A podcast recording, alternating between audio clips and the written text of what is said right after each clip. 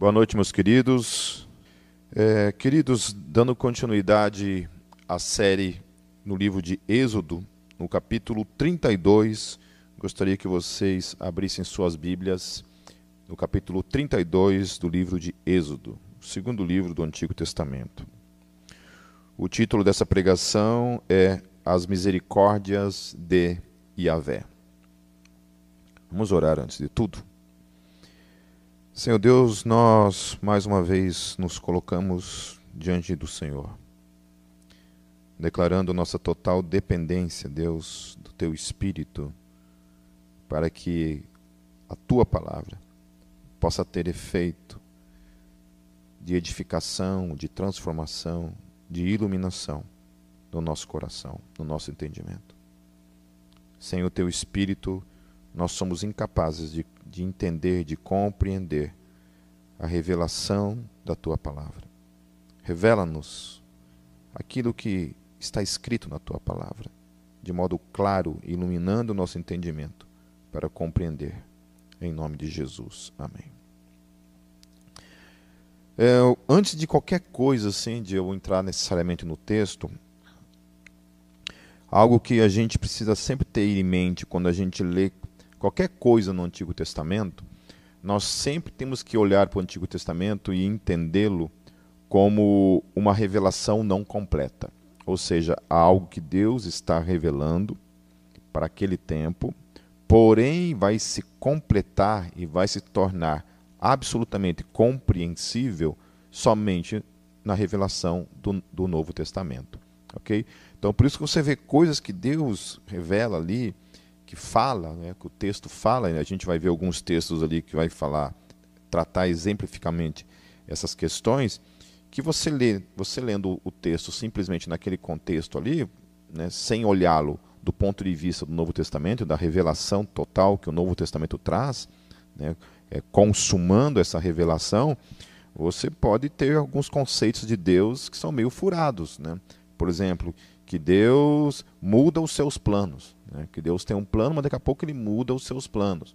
Né? E coisas que a gente vai tratar hoje nessa noite. Mas, à luz do Novo Testamento, não tem como a gente acatar isso, certo? Porque no Novo, no Novo Testamento a gente vê então que o Antigo Testamento é uma revelação que vai progredindo, progredindo, até que no Novo Testamento, então, nós recebemos da parte de Deus uma revelação clara acerca da vontade de Deus, do agir de Deus, da soberania de Deus, que vai para além do tempo e da história. E aí a gente tem isso revelado de modo claro no Novo Testamento. Ok? Então o Novo Testamento ele é o desfecho da revelação, ele é a consumação da revelação. Depois do Novo Testamento, depois daqueles 27 livros do Novo Testamento, a igreja não reconhece mais nenhum outro livro com a mesma autoridade canônica que esses livros possuem, certo?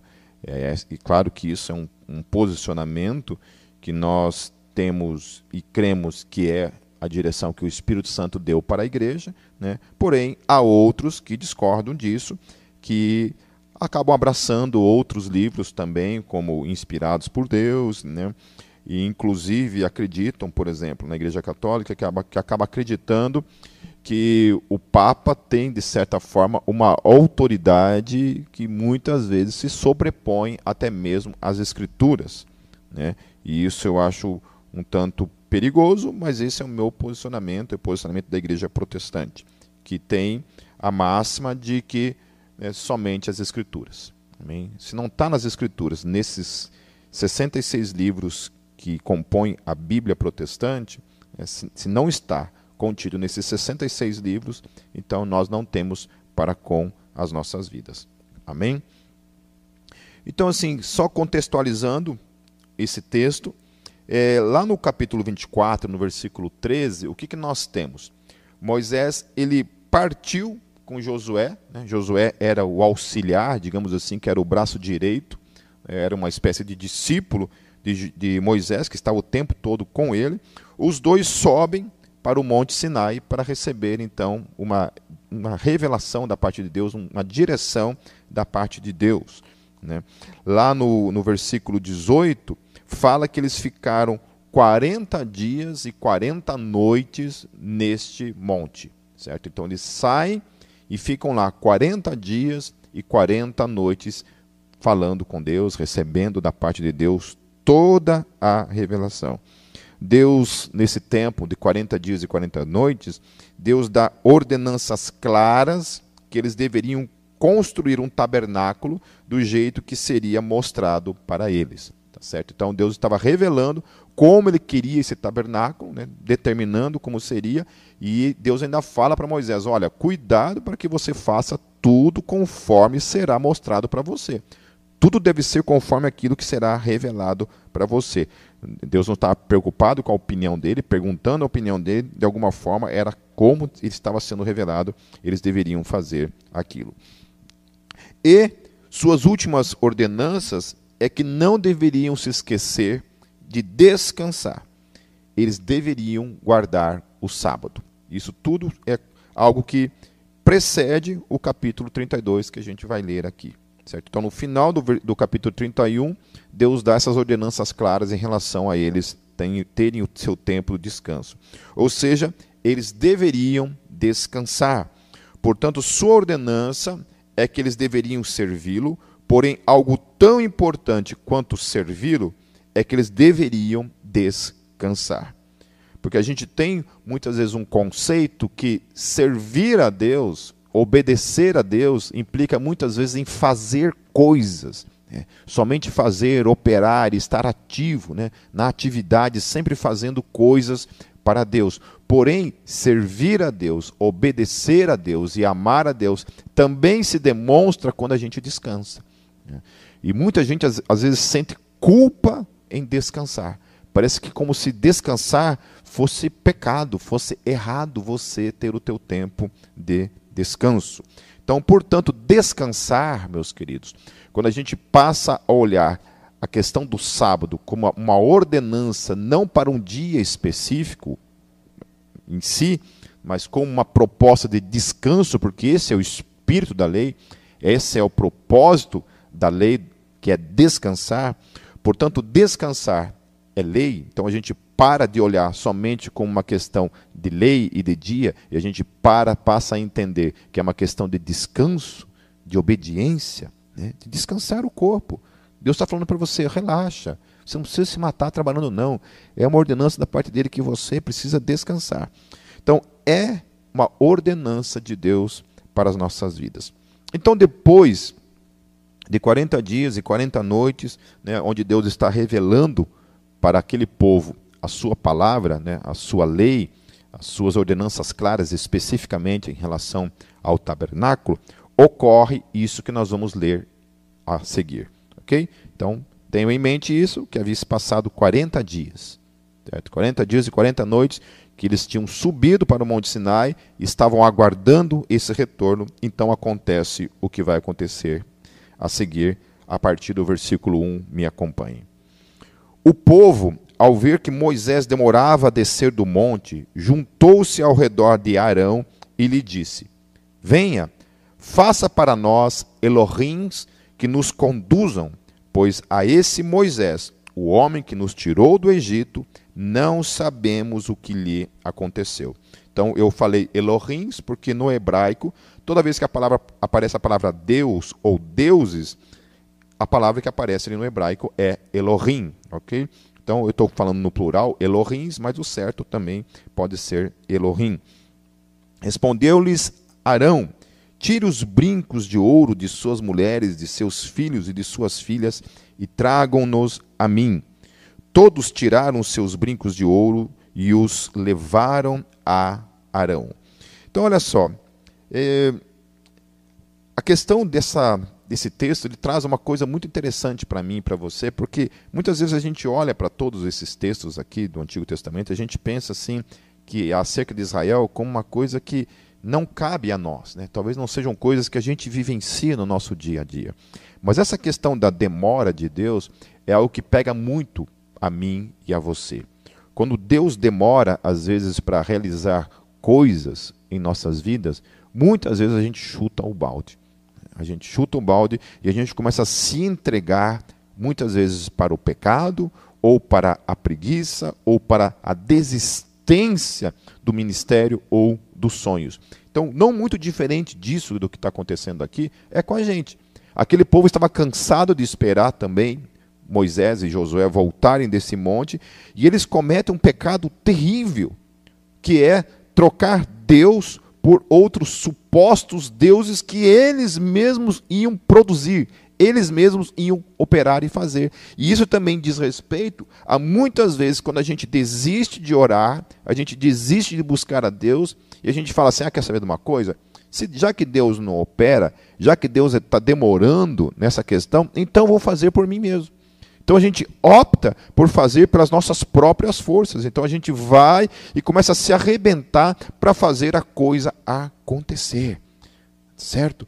E, e, muitas vezes a gente começa a fazer uso de coisas que são contrárias ao próprio Deus, às ordenanças de Deus, para que aquilo então aconteça. Esse povo estava com uma fome, de alguma forma, de adoração, né? De fazer alguma coisa, de prestar um tipo de culto a Deus. Né? A gente não sabe por quê, por qual razão. Então eles escolhem, eles decidem então dar as costas para aquele Deus que tinha feito tantas coisas na vida deles, para se entregar agora a deuses que eles iriam produzir, que eles mesmos iam criar, prestar a sua adoração, o seu culto. Então eles precisavam ver eles estavam, estavam cansados de esperar, eles precisavam ver uma coisa prática, uma coisa palpável acontecendo. Então eles se voltam para pecar contra Deus, para, muito, para fazer então os seus próprios deuses. Às vezes eu penso que há muitos pastores, teólogos e igrejas cometendo esse mesmo erro. Né?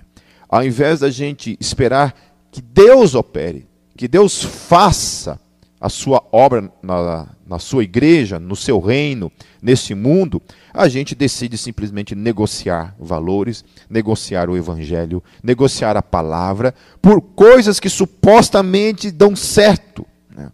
Eu vi numa entrevista uma vez um, um, um diálogo, um debate de dois pastores, dois teólogos, falando essa questão, por exemplo, de falar em línguas né, durante os cultos, aquela coisa, né, a glossolalia sem muito muito a regra, né, sem, sem aquela questão de um por vez, aquela coisa num todo, né, e falando, o, o cara conte, contestando nessa questão do falar dessa maneira, numa igreja pentecostal, e um pastor falou assim, olha, se é bíblico ou não, se está na Bíblia ou não, não é a questão, a questão é que isso dá certo. Então, quando a gente todos ao mesmo tempo falam, né, isso acontece alguma coisa diferente no culto. Há um mover no culto. Né? Ainda que o apóstolo Paulo fala na sua, na sua carta aos Coríntios, depois quem puder assistir a minha live lá no Instagram do da comunidade Gólgota, você vai lá e procura lá sobre o, o, falar em línguas, e eu trato essa questão da glossolalia, que é o dom de falar em línguas.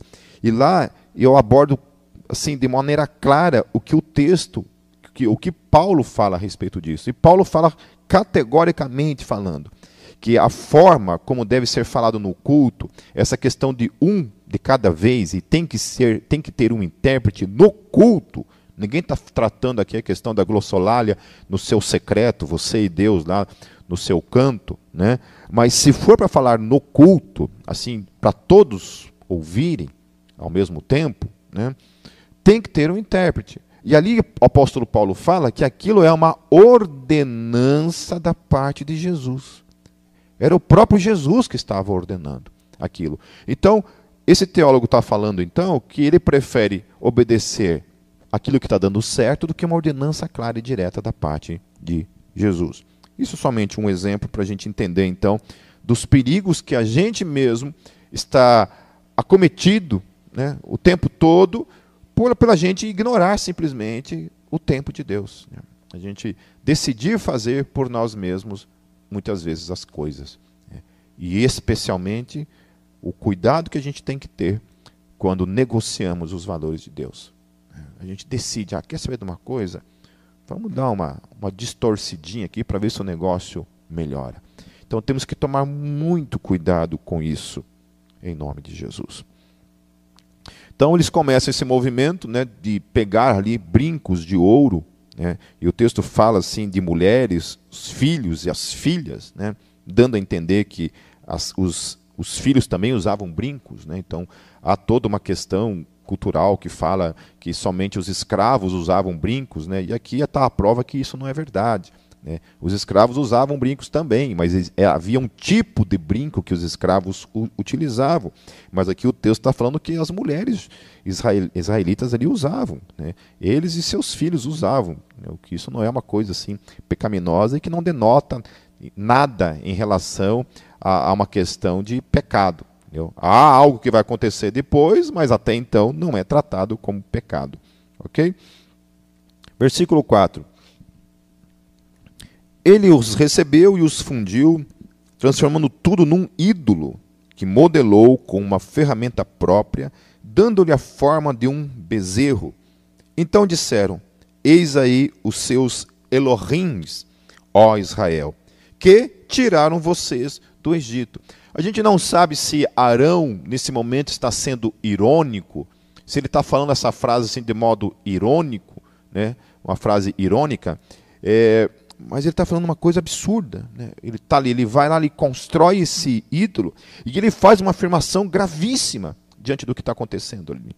Ele fala assim que aquele Elohim que ele havia criado, né, aquele bezerro de ouro que ele havia criado, aquele bezerro tinha tirado o povo do Egito, contradizendo totalmente a realidade do que tinha acontecido e que ele sabia que tinha acontecido e que todos estavam ali, sabiam do que tinha acontecido. Em outras palavras, ele estava roubando de Yahvé todo o crédito por aquilo que ele havia feito. Toda, toda a, a libertação que Deus havia operado em Israel, agora ele estava tirando todo esse crédito e dando esse crédito para esse Elohim que ele havia criado, ou seja, esse falso Deus que ele havia criado. Versículo 5: Vendo isso, Arão edificou um altar diante do bezerro e anunciou: Amanhã haverá uma festa dedicada a Yahvé. E aí também uma coisa confusa aqui, né? que ele começa a misturar esse paganismo que ele mesmo estava criando, essa idolatria que ele estava criando, esse falso Deus, e agora ele quer misturar isso com o culto a Yahvé. Ele quer fazer uma misturança ali, ó, de tudo isso daí, para tornar alguma coisa talvez mais aceitável. E aí que está a questão, porque muitas vezes a gente também, no exercício do ministério, a gente está perigosamente caminhando nesse mesmo caminho.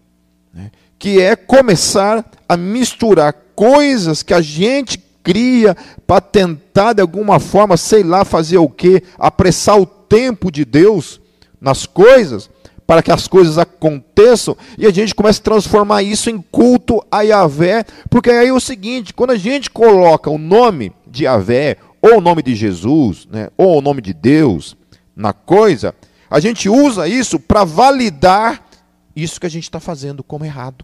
Então, era um erro aquilo que ele estava cometendo, e ele está agora colocando o nome de Yahvé nisso tudo, para de alguma forma dar uma amenizada naquele pecado gravíssimo que ele estava fazendo. E como nós temos que tomar esse cuidado?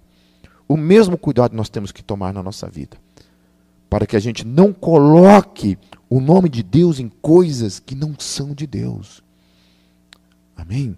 Toma muito cuidado para que os nossos planos, os nossos projetos, as nossas supostas estratégias principalmente essas de negociação do Evangelho, não sobreponham a verdade somente porque a gente colocou o nome de Jesus em cima. Né? Às vezes não precisa nem o nome de Jesus, às vezes você só coloca assim, pastor fulano de tal. Se tiver o nome lá de pastor Pipe, opa, precisa de mais nada. Não precisa ter contexto bíblico, não precisa ser baseado na palavra de Deus. Está ali, está ali, pronto, está tudo certo. Na manhã seguinte, ofereceram holocaustos e sacrifícios de comunhão. Olha só. Seus sacrifícios, seus holocaustos deveriam ser utilizados para Deus, E agora eles estão utilizando isso para esse Elohim, fazendo essa misturança toda, oferecendo esses animais, esses sacrifícios que era para Deus, para esses falsos deuses. O povo se assentou para comer e beber e levantou-se para se entregar à farra. Então, uma festa estava sendo feita. Então Yahvé disse a Moisés: Desça, porque o seu povo, que você tirou do Egito, corrompeu-se. Eu acho interessante, né? Porque parece que agora Deus, até então chamando, chamando esse povo de meu povo, agora Deus meio que joga né, a bronca na mão de, de Moisés. Né? Deus fica tão indignado porque Deus não chama de meu povo, Deus chama de o seu povo. Fala para Moisés: olha, desça lá porque o seu povo, aquele povo que você tirou, não era mais ele. É como se Deus estava dizendo para aquele povo, por meio de Moisés, estava dizendo o seguinte: olha, então tá bom, então vocês não são o meu povo, vocês são o povo de Moisés. Vocês são o povo de Moisés e foi Moisés que tirou vocês, não fui eu, isso não tem nada a ver comigo. Então, às vezes, eu penso que Deus faz a mesma coisa com a gente. Quando a gente começa a ignorar o tempo de Deus na nossa vida, a gente começa a negociar valores, né? Você já viu pessoas que começam a negociar valores, inclusive para se entregar para o pecado no dia a dia? Né? E quando peca, o que eu já vi de gente, estou falando de crente aqui, ó, do dia comum, do dia comum, né? onde a gente vai lá, faz as nossas burradas, as nossas cacas no dia a dia, né? ao invés de assumir não, eu errei mesmo. Eu pequei mesmo. Eu fiz ao contrário a Deus mesmo. Não, a gente começa a colocar a culpa nas pessoas, a gente começa a colocar a culpa na igreja, a gente diz que foi o nosso pastor o culpado, que o meu pastor não cuidou de mim, né? alguma coisa assim. Então a gente dá um jeito de colocar a culpa em todo mundo, menos assumir a culpa. Né? Menos assumir a nossa culpa. Então o que eu conheço de gente que faz esse tipo de coisa. Então acho que Deus nessas horas olha para isso tudo e fala: não, não, não, Senhor Dito. É, seu pecado é teu, eu não tenho nada a ver com isso. Isso é um erro teu. Não põe a culpa em ninguém. Queridos, deixa eu falar uma coisa para vocês. Eu, Pipe, e qualquer ser humano na face da terra, jamais poderá chegar diante de Deus um dia e dizer assim: Senhor, eu não cumpri o meu chamado por causa do fulano, por causa do Pipe, causa do Brunello, por causa do Paulo, por causa de Pedro, por causa de João. Todos nós vamos comparecer perante o tribunal de Cristo, prestar contas da nossa vida, individualmente, como pessoa responsável, 100% responsável diante dele. Todos nós um dia iremos prestar contas. Certo? Então, se engana quem acha que inventar desculpas justificam o pecado na sua vida. Então Deus basicamente joga aquilo e fala assim: olha, então, ó, o teu povo, aquilo lá é teu povo, meu não é, é teu. E pelo jeito foi você que tirou do Egito aquele povo. Né? Eu fico pensando assim que Moisés nessas horas ficou assim: meu, o que está acontecendo? Né? O que está acontecendo? Que conversa é essa de meu povo, de que eu que tirei? Eu não tirei ninguém. Eu nem queria ir, eu nem queria falar. Eu inventei mil desculpas para não ir. Né? Fui porque fui obrigado, que não tinha como não ir. E agora a culpa praticamente é minha do que está acontecendo. No versículo 8, muito depressa, ele está falando que se corromperam, muito depressa se desviaram daquilo que lhes ordenei e fizeram um ídolo em forma de bezerro. Curvaram-se diante dele, ofereceram-lhe sacrifícios e disseram: Eis aí, ó Israel, os seus Elohims que tiraram vocês do Egito. Olha que coisa séria, gravíssima do que está acontecendo. É. Às vezes eu vejo tanta gente assim que tem cuspido realmente no Evangelho, cuspido na obra de Jesus, dado as costas para Jesus, se entregado ao pecado e vivenciado algo muito parecido com isso, né? ignorando tudo aquilo que Jesus fez em sua vida se é que realmente um dia Jesus fez alguma coisa na sua vida. Para mim, uma das, das evidências claras, queridos, de que eu e você somos nascidos de novo, é a convicção de pecados que nós temos em nossas vidas. Mesmo que às vezes a gente pode caminhar um tempo cegos pelo pecado. Se todos os dias nós não recebemos aquela explosão de consciência pesada que o Espírito Santo traz em nossas vidas de que nós estamos errados, sem essa realidade, eu questiono sim, sem medo de errar, de que tal indivíduo não possui o Espírito Santo, de que, que tal indivíduo nunca experimentou de verdade a presença santa desse Deus que é santo. Se nós permanecemos no erro, permanecemos no pecado, consciência clara, colocando a culpa em todo mundo, né? na esposa, no marido, nos filhos, no pastor, em Deus. Né?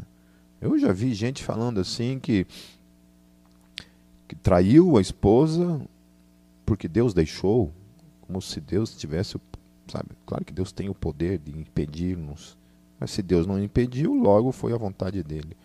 Né? Versículo 9. Disse Yahvé a Moisés: tenho visto que este povo é um povo obstinado. Deixe-me agora, para que a minha ira se acenda contra, ele, contra eles, e eu os destrua. Depois farei de você uma grande nação. Então Deus, obviamente, fica irado contra aquele povo e Deus quer destruir aquele povo. Né? É o normal da realidade de um mundo criado por um Deus todo-poderoso. Isso é o normal. Deus é o Criador. Quando a gente não faz aquilo que Ele ordenou para a gente, não é nem não faz, né? é quando a gente faz aquilo que Ele ordenou para a gente não fazer, né? não é nem a questão de você deixar de fazer o que Ele falou para você fazer. É, é quando você faz aquilo que Ele falou para você não fazer. Não faça isso. E o primeiro pecado aqui está sendo o pecado contra o primeiro mandamento, que era justamente o que Deus tinha falado: olha, gente, eu vou fazer várias coisas na vida de vocês. Mas vocês não devem fazer isso. Eu não quero que vocês prestem culto a outro Deus. A gente já tratou isso. Que biblicamente isso tinha um sentido, uma razão de Deus falar para eles não adorem outro Deus. Por quê? Porque, segundo a palavra de Paulo lá, né, as palavras de Paulo, não existe o ídolo. O ídolo não é nada. O ídolo não é nada. Tanto que Paulo fala que quando você sacrifica aos ídolos, você está sacrificando não ao ídolo, não a um outro Deus, não a Thor, a Odin, a, a Krishna, sei lá o que. Você está ofertando ao quem? Paulo está falando o quê? Aos demônios.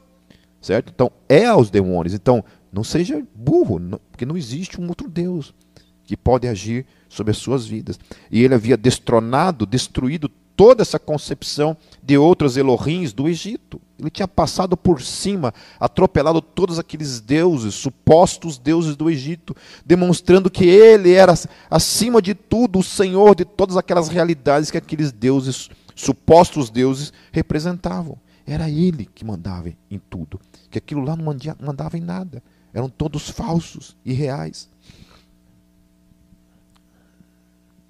Versículo 11: Moisés, porém, suplicou a Yahvé, o seu Elohim, chamando: Ó oh, Yahvé, por que se acenderia a tua ira contra o teu povo, que tiraste do Egito com grande poder e forte mão? Então aqui Moisés está devolvendo para Deus, falando para ele assim: Ó Senhor, Yahvé, foi você quem tirou, não fui eu. A obra foi tua. Foi você. Eu não fiz nada. Eu só fui um instrumento do teu poder. Foi você quem fez.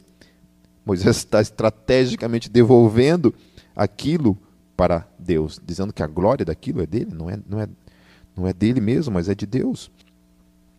Porque diriam os egípcios: foi com intenção maligna que ele os libertou, para matá-los nos montes e bani-los da face da terra. Arrepende-te do fogo da tua ira.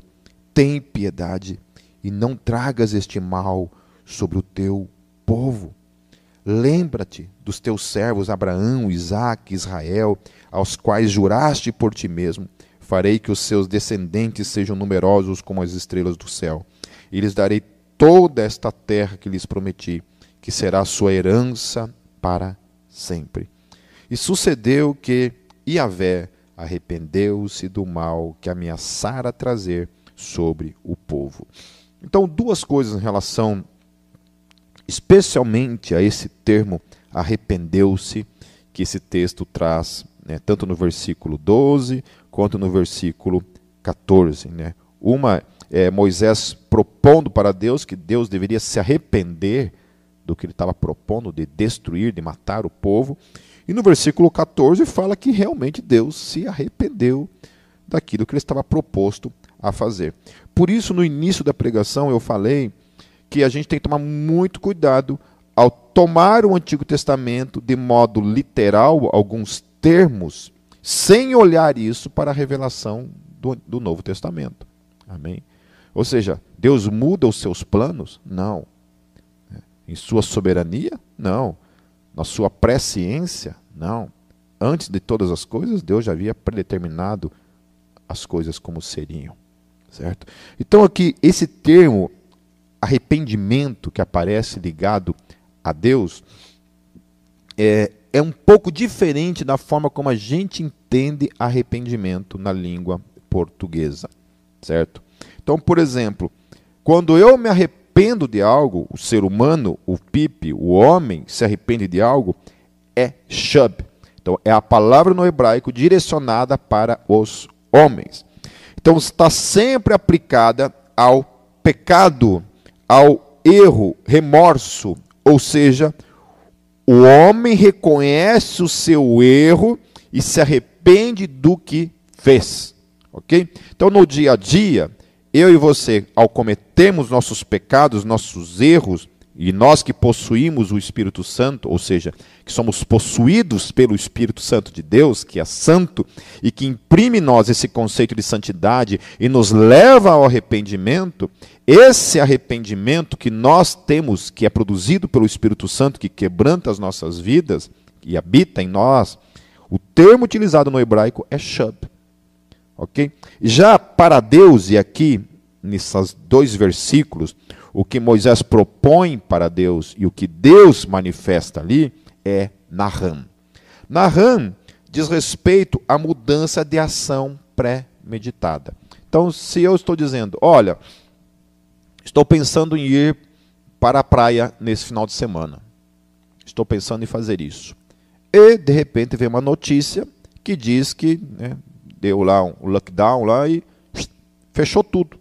Então, eu mudo. Não, eu não vou mais para lá então. Então eu vou ficar em casa mesmo. Essa palavra é Naham.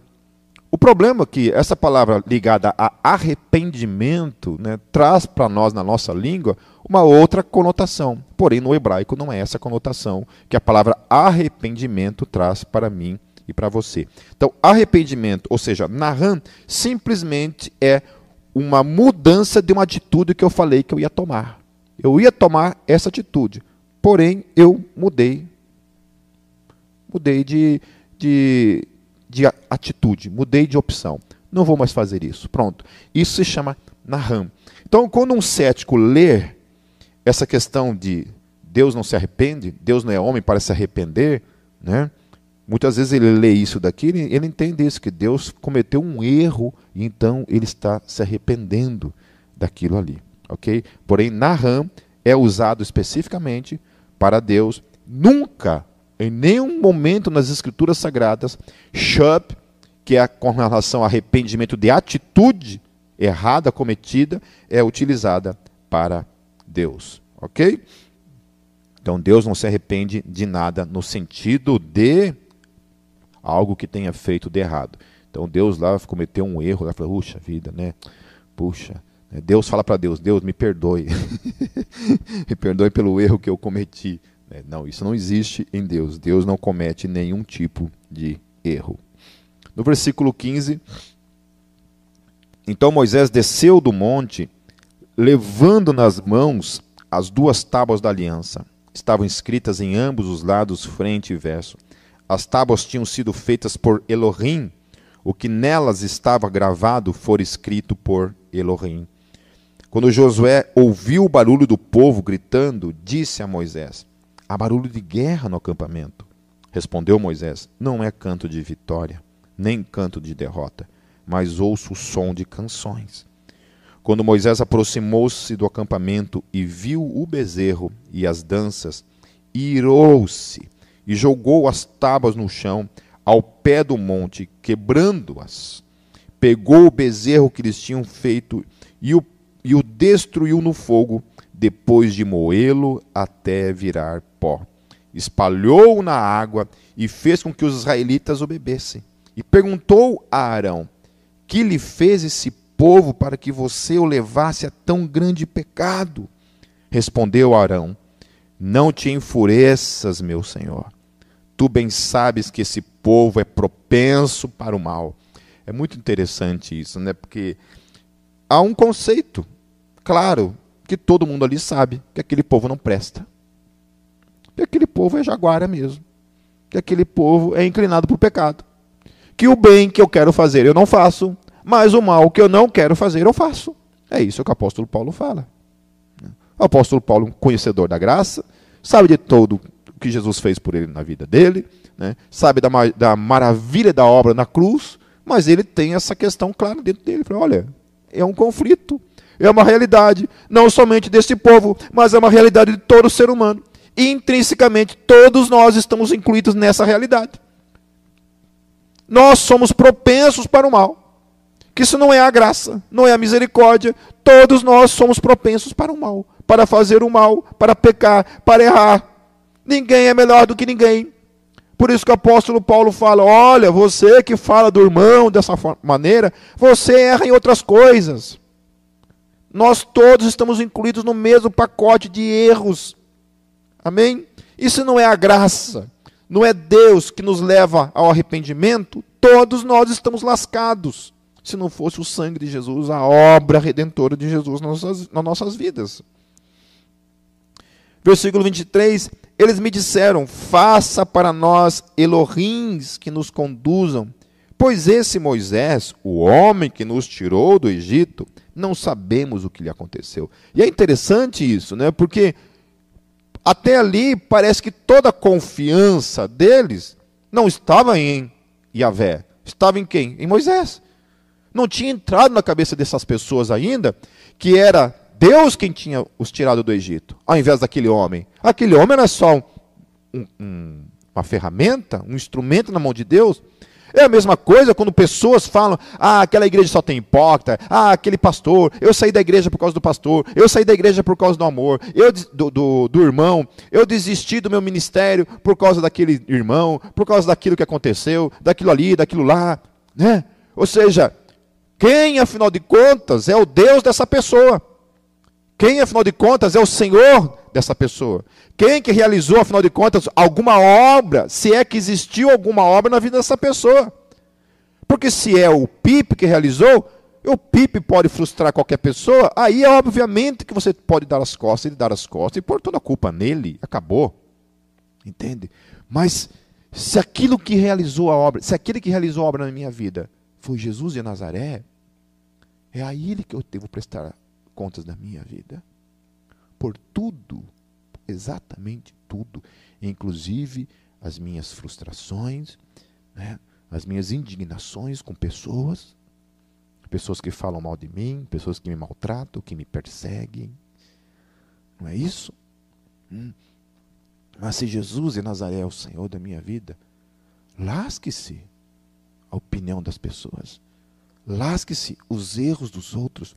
Os erros dos outros jamais devem ser desculpas para eu errar também. O Brennan Manning ele fala isso no livro é, Assinatura de Jesus. E essa frase para mim assim, ela vale o livro, esse pensamento que ele tem nesse livro. Ele fala assim que o grande problema de nós cristãos muitas vezes, porque a gente nivela a nossa espiritualidade sempre na, na horizontal, né? A gente sempre olha para o lado e a gente pensa assim, ah, esse aí peca mais do que eu. Ah, eu faço mais coisas que esse. E isso, de alguma forma, traz para mim e para você algum tipo de aceitação da mediocridade espiritual para nossas vidas. A gente aceita viver nesse nível de espiritualidade rasa, morna. A minha oração nessas últimas semanas eu tenho falado com Deus assim, porque essa é uma, é uma concepção que eu tenho tido de mim mesmo. Mas eu tenho falado para Deus assim: Deus, eu não quero ser um crente morno, Senhor. Porque a tua palavra ela dá uma advertência muito clara em relação a isso, a ser morno. O que, a palavra fala acerca daqueles que são mornos? A Bíblia diz claramente lá em Apocalipse que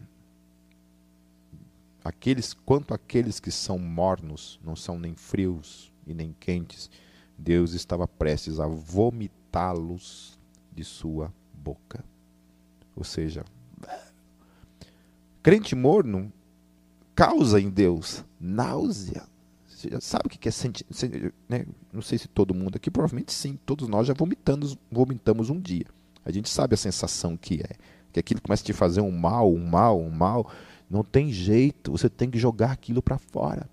Sabe? Então, crente mau caráter, Crente que não muda de vida, crente que olha para o próprio pecado e fala assim: ah, a culpa é daquele lá, a culpa é dele, por isso que eu estou aqui vivendo a mediocridade da minha vida, é por isso que eu não gosto de orar, é por isso que eu não gosto de ir na igreja, é porque na igreja tem hipócrita. Esse tipo de atitude, ou, ou então continuar dentro da igreja, vivendo esse tipo de atitude, esse, essa atitude de caminhar morno sempre, causa em Deus essa sensação de ânsia de vômito e que eu e você temos que tomar todo o cuidado. Eu não estou falando de você somente, estou falando de mim, estou falando que essa tem sido a minha oração.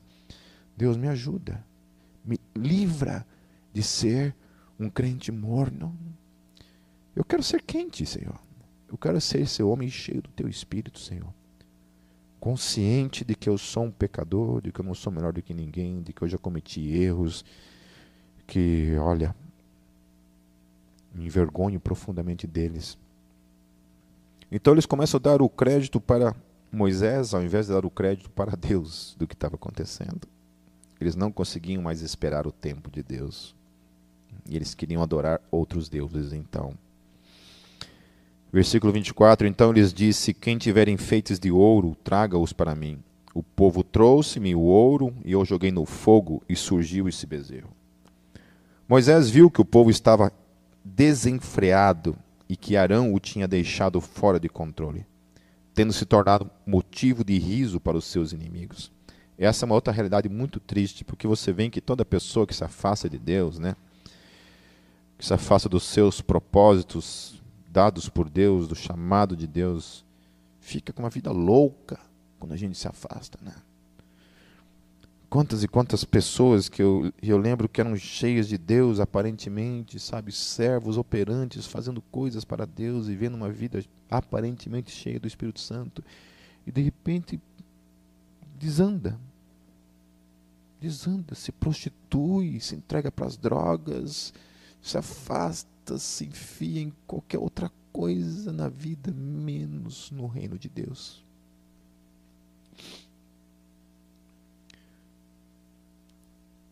Versículo 26. Então ficou em pé à entrada do acampamento e disse: Quem é por Yahvé, junte-se a mim. Todos os levitas se juntaram a ele. Declarou-lhes também: Assim diz Yahvé, o Elohim de Israel: Pegue cada um sua espada, percorra o acampamento de tenda em tenda e mate o seu irmão, o seu amigo e o seu vizinho. Lembre-se que aqui, quando a gente está falando de de não matarás, essa regra nunca cabe a Deus. Sempre essa regra vai caber a mim e a você. E eu já expliquei algumas vezes também que quando a Bíblia fala não matarás, ela está falando não assassinarás. E que isso não é aplicável a toda a situação exata de quando um ser humano tira a vida de outro ser humano. Ou seja, que há questões na Bíblia que quando um ser humano tira a vida de outro ser humano é justificável. E uma das justificativas está aqui. O que, que o texto está dizendo? Deus estava dizendo para eles. Deus estava falando. Não eram eles que estavam tomando aquela atitude simplesmente. Mas Deus estava dizendo para eles. Para que eles pegassem as suas espadas, entrassem naquelas tendas e eles matassem aquelas pessoas que haviam cometido aquele crime. No meu entendimento, todos haviam pecado, de modo geral. Né? Então nós não sabemos aqui qual foi o, o diferencial, o que, que eles utilizaram como parâmetro para matar algumas pessoas somente e não todas elas. Fizeram os levitas conforme Moisés ordenou, e naquele dia morreram cerca de três mil dentre o povo. Disse então Moisés: Hoje vocês se consagraram a Yahvé, pois nenhum de, vo de vocês poupou o seu filho e o seu irmão, de modo que Yahvé os abençoou neste dia. No dia seguinte, Moisés disse ao povo: Vocês cometeram um grande pecado, mas agora subirei a Yahvé e talvez possa oferecer propiciação pelo pecado de vocês. Assim Moisés voltou a Yahvé e disse: Ah, que grande pecado cometeu este povo! Fizeram para si, para si, um Elohim de ouro. Mas agora eu te rogo, perdoa-lhes o pecado. Senão, risca-me do teu livro que escreveste. Eu acho interessante essa ousadia desse doido chamado Moisés em falar isso para Deus. Acho que eu jamais falaria isso para Deus. Né? Ele chega para Deus, olha, Deus, fazendo aquela pressãozinha, né, psicológica, como Deus, Deus antes a intercessão dele havia aparentemente mudado, né, feito Deus se arrepender-se né, daquela questão que Deus tinha dito, olha, vou matar, vou destruir esse povo, né? Deus se arrependeu disso, porém, não nos esqueçamos, Deus não destruiu todo o povo, mas aqui o texto está dizendo que Deus mandou matar 3 mil homens. Olha, não vou matar todo mundo, mas esses 3 mil vão para o saco. Esses 3 mil vão para baixo da terra. E Deus manda eles irem lá e matarem. Como Moisés havia convencido Deus antes, né, a mudar supostamente as suas a, a, atitudes, aqui ele está de novo tentando convencer a Deus. Né? E ele faz uma, né, uma chantaginha, né, uma chantagem para Deus aqui. Ó. Olha, Deus, ou você perdoa, ou você pode arriscar meu nome aí também do livro da vida. Né? Se achando grandes coisas diante de Deus. Né? Muita gente às vezes age dessa forma. Né? Se acha que pode realmente fazer um tipo de pressão para Deus. Né? É, o apóstolo Paulo teve uma atitude contrário disso. Lá em Romanos 9,3, olha o que o texto fala. Porque eu mesmo poderia desejar ser anátema de Cristo por amor de meus irmãos, que são meus parentes segundo a carne. Ele falou assim: olha, eu posso até ter o desejo, eu desejaria. Por mim, olha, por amor a eles, né, digamos assim, talvez ele estivesse dizendo assim: ó, eu até negociaria a minha própria salvação. Se para que todos eles fossem salvos. Eu negociaria a minha salvação. Eu, eu negociaria ser chamado de anátema de Jesus se eles fossem salvos. Mas a atitude aqui é diferente. Ele está colocando assim, mas eu não tenho o poder de fazer isso. Eu não tenho o poder de convencer Deus a isso. Desejar isso é uma coisa. Fazer Deus operar dessa maneira é muito diferente. Então o apóstolo Paulo tem uma outra atitude dessa que Moisés está tendo. Então, também lá no mesmo texto, ele fala né, que ele tinha consciência plena que nem todo israelita seria salvo. Por isso que ele fala isso. Fala, eu tenho convicção plena que isso é um assunto da soberania de Deus, que nada do que eu disser pode convencer a Deus do contrário. Ele está dizendo isso. Nem todos que são de Israel são israelitas. Ele sabia disso. Lá no mesmo contexto ele está falando isso, lá no capítulo 9 de Romanos. No versículo 33, Respondeu Yahvé a Moisés: Riscarei do meu livro todo aquele que pecar contra mim. Né? E esse, esse versículo especificamente é muito utilizado por aqueles que creem na perda da salvação como base para afirmar tal teologia. É, eu tava, esse dia eu até vi um teólogo utilizando esse texto aqui como base bíblica para dizer então que a salvação se perde. Mais um texto aonde pessoas que utilizam ele como ferramenta para afirmar uma verdade com absoluta, quando isso daqui é o quê? É uma revelação progressiva, ok? Por que, que eu estou dizendo isso? Porque Paulo afirmou categoricamente, em outras palavras, esse, isso que Deus está falando aqui, ó, riscarei do meu livro todo aquele que pecar contra mim, amém? Isso significa então que todo mundo que pecou contra Deus, Deus risca do livro da, da vida. Amém? Então, se é assim a realidade, o apóstolo Paulo, Novo Testamento, vem e fala algo para mim e para você. Ele fala assim: todos pecaram e todos estão destituídos da glória de Deus, ou separados da glória de Deus. Ou seja, todos foram riscados do livro que Deus escreveu ali. Todos, todos nós. Nossos nominhos um dia foram riscados. Esse aqui não, esse aqui não, esse não presta, esse não presta. Bom, deixa eu ver aqui. Todo mundo não presta. Então Deus pegou, rasgou esse livro. Ninguém presta. Todos foram condenados por causa dos seus pecados. Como eu falei, todos nós nos encaixamos perfeitamente nesse conceito que tinha ali. Você sabe que esse povo não presta. Né? Eu acho que os anjos lá, talvez lá na eternidade, chegaram para Deus lá, para o Pai, para o Filho para o Espírito Santo, e falaram: olha, vocês sabem que esse povo aí não presta, né? Vocês sabem disso. Por isso, da lei. A lei ela já estava ali, ela já foi dada. Né? Depois, lá no Novo Testamento, que vem ser a revelação completa, a gente vai entender por que Deus deu a lei. Paulo vai falar. A lei era um tutor que nos conduzia onde? Para Cristo. A lei estava dizendo assim: olha, não presta, não presta, não presta. Isso aqui está condenado está morto, não consegue.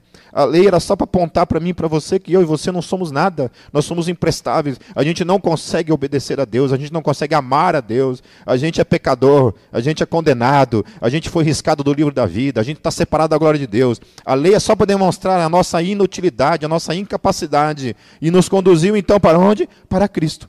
Para nos colocar nos pés de Cristo, na total dependência dele para as nossas vidas para que a gente possa ser salvo, para que a gente possa chegar a Deus, porque então o véu é rasgado e agora por causa de Cristo, não porque eu obedeci alguma coisa. Não porque eu não sou pecador, mas por causa de Cristo, agora sim eu tenho acesso a Ele. Agora sim eu posso me prostrar diante dEle, amá-lo, receber o seu amor, a sua aprovação, que não vem em mim mesmo, mas vem de Cristo que habita em mim. E por isso que eu sou aprovado não por mim, mas por Deus que habita em mim, por aquele que habita em mim, por meio do Espírito Santo de Deus. E aí até o poder de se arrepender ou não não vem de mim mesmo, vem dele.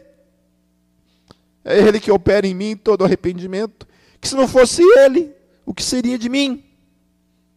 Se dependesse de obedecer regras, leis que ele criou com um único propósito, mas que no Antigo Testamento não tinha esse entendimento.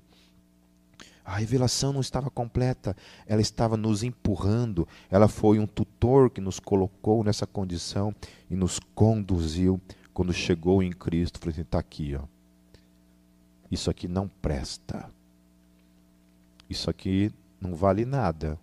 Isso aqui conspira diariamente contra a tua vontade. Isso aqui só ama fazer o mal. Esses seres aqui, ó, o bem que eles querem fazer, eles não conseguem fazer.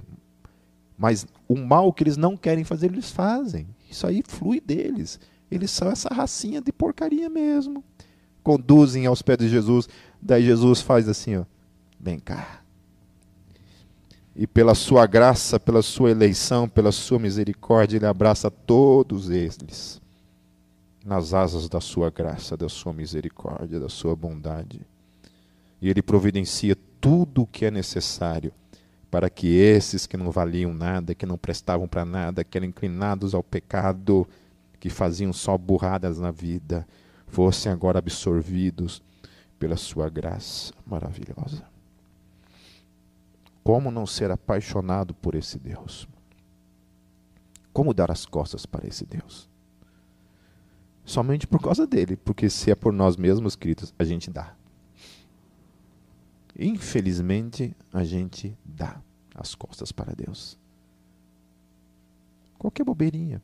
Se não é a graça e a misericórdia dele, se não é essa eleição na nossa vida, essa promessa de que a obra que ele começou na nossa vida, ele irá terminar, a gente está ferrado. Se não é essa promessa que é a bondade do amor, do amor de Deus que nos leva ao arrependimento, tanto operar, tanto querer quanto efetuar vem dele. Se não é isso na nossa vida, a gente está lascado. No versículo 34, agora vá, guie o povo ao lugar de que lhe falei, e meu anjo irá à sua frente. Todavia, quando chegar a hora de puni-los, eu os punirei pelos pecados deles.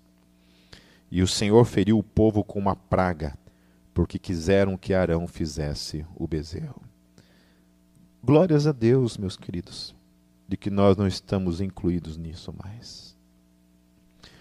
Glórias a Deus que tudo isso aqui que o texto está falando, a gente pode dizer, ler de uma outra maneira. Agora vá, guie Jesus ao lugar de que lhe falei, e meu anjo irá à sua frente. Todavia, quando chegar a hora de puni-lo, eu o punirei pelos pecados, não dele, mas de todos nós. Não é tremendo isso? Que a gente só chegou à terra prometida porque Jesus fez exatamente isso daqui. Ó. Ele assumiu todos os nossos pecados, os nossos erros sobre ele, para nos colocar nessa condição de total e absoluta misericórdia. Porque Deus, ainda que Moisés tenha falado para ele assim: olha, tenha misericórdia, perdoe os pecados dele, ou, li, ou tira o meu nome do livro que escreveste. O que, que Deus fez? Deus continuou. É, tá bom. Riscou o nome deles do livro da, que ele escreveu. Puniu, trouxe juízo sobre eles. Essa foi a resposta de Deus para a suposta intercessão de Moisés. Porém, ele respondeu a tudo isso em Cristo Jesus para mim e para com você. Quando ele assumiu toda a minha e toda a tua dívida naquela cruz. Aleluia. Lamentações 3, 22, 23, para encerrar, meus queridos. As misericórdias de Yahvé são a causa de não sermos consumidos. Porque as suas misericórdias não têm fim. Novas são cada manhã, grande é a tua fidelidade. Nós não somos consumidos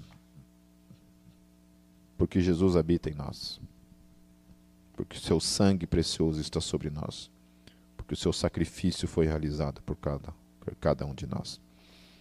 E eu amo esse texto por saber que, por mais que hoje eu tenha feito tanta coisa errada para, para com o meu Deus, a quem eu amo, apesar de mim mesmo, eu sei que amanhã, quando eu acordar, as misericórdias dele vão se renovar na minha e na tua vida. Amém. Amém, meus queridos. Que a gente possa se apegar em nome de Jesus e aprender com os erros de Israel.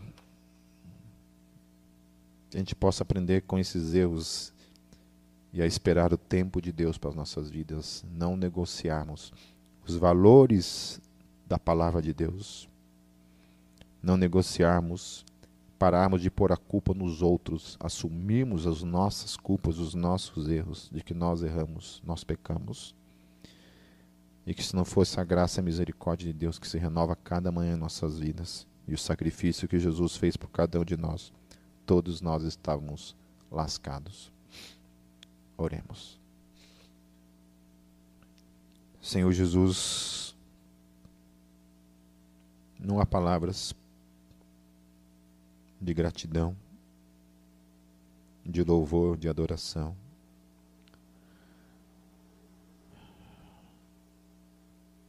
Para alcançar Deus, para descrever o que o Senhor fez por cada um de nós.